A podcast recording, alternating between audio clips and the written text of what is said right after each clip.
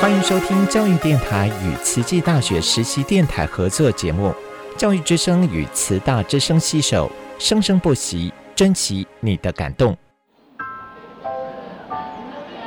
读大学到底有什么了不起的？就多一张文凭啊！多一张文凭，出去也不一定有工作啊。哪有？我觉得很好玩的，还可以交许多朋友，还可以学到。一八三七年，热力学大师焦尔问他的老师道尔顿：“受教育的目的是什么呢？”道尔顿说：“教育的目的在鼓励学生从事基本的问题探索。大学有许多课程，目的不是让你得到高分，而是让你了解自己。”欢迎收听由慈济大学教育团队制作主持的《大学了不起》。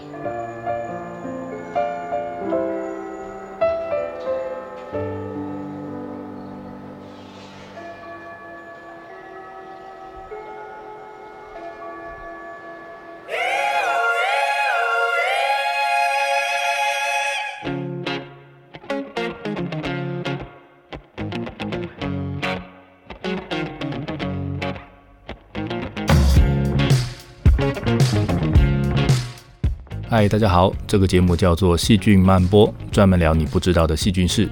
我是陈俊尧，欢迎你一起来看看这个星期细菌国里发生了什么新鲜事。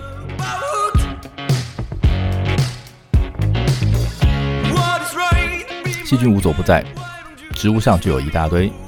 这些细菌除了在植物上吸收养分之外，有的呢还会控制植物。一只细菌比上一棵三十公分高的植物，它的比例差不多等于一个人比上一整个台湾。这么小的细菌要怎么控制这么大的植物呢？答案是它可以利用荷尔蒙。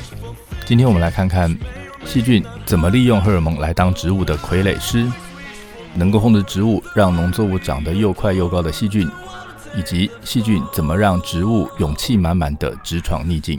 希望你会喜欢今天的节目。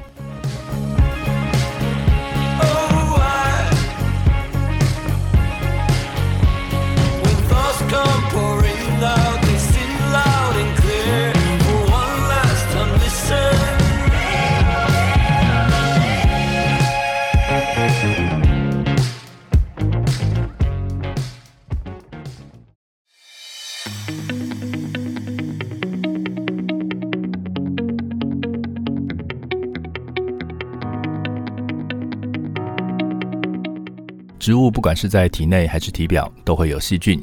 这些细菌绝大部分都不是病原菌，所以它们的存在对植物没有立即的危险。所以，到底这些细菌在植物上做什么呢？老实说，我们才刚刚开始认识而已。像是这些植物上的细菌到底有谁，以及它们是用了什么样的方法、什么样的分子来跟植物对话，这些我们都还不是很清楚。不过，其实你想想，植物那么小只。如果细菌要用自己的力量去直接影响植物，嗯，其实很难。但是呢，它们可以当傀儡师，可以直接利用控制这个植物本来就有的内分泌系统，来达到大幅度影响植物生理反应的目的。那今天我们就来看看这些能够操控植物荷尔蒙的细菌。荷尔蒙指的是生物制造的一些小分子化合物。那像多细胞的动物，包括人或者是植物，都会利用这种方式哦来控制身体的运作。在人的状况呢，是有特定的腺体，它会制造荷尔蒙，然后呢把它释放到血液里面，那血液就会把荷尔蒙带到全身，那所以你就可以呃放出一个讯号之后，它在身体的不同部位碰到不同的细胞，引起不一样的反应。那接下来就让这些细胞各自做他们在基因里面已经设定好应该要做的事情。那植物利用荷尔蒙的方式呢，跟动物也蛮类似的，也是一样用小分子，但是有一些不一样。第一个不同的地方是，它们没有血管，它不像人类有强而有力的心脏可以去推动血液，不能像人类一样立刻把荷尔蒙宅配送到全身的细胞。所以植物使用的方法呢，是由需要的部位附近的细胞自己去产生荷尔蒙，然后呢由它产生的荷尔蒙去影响到在附近的细胞。那为了让这个讯息分子更容易在细胞里面传送，植物它所使用的荷尔蒙分子会比动物在用的分子来得更小、更简单。那植物荷尔蒙分子呢？我在这边把特性整理一下，它们用的分子会比较小，然后呢是在各地在地制造、在地使用。这些特性呢，就让潜伏在植物里面的微生物有了一个在地干政的好机会。不过，在它们真正干政捞到好处之前，得要先保命。微生物想要住在植物体内，就就得先要搞定植物的免疫系统，不然会被杀。那植物影响免疫反应的荷尔蒙包括了 jasmonic acid 茉莉酸，好，那接下来我都是用缩写 JA 好，那以及另外一个荷尔蒙 salicylic acid，这是水杨酸，那接下来我都用 SA 来称呼它。那 JA 跟 SA 这两个荷尔蒙呢，跟植物的防御有关，所以微生物如果可以影响它的分泌，或者是直接分解它的话，那这样一来就可以压制这个植物的反抗的力量，那它就可以安稳的在植物里面住下来。那到底有没有微生物真的去做这些事情呢？目前知道有些真菌会在这两种荷尔蒙上动手脚。我们拿 SA 当做例子来看好了，有些真菌的病原呢，它会抑制 SA 的分泌，或者是直接分解 SA。那但是细菌呢就没有这么好了，没这么厉害了。好把它控制 SA 的报告到目前为止是比较少见的哈。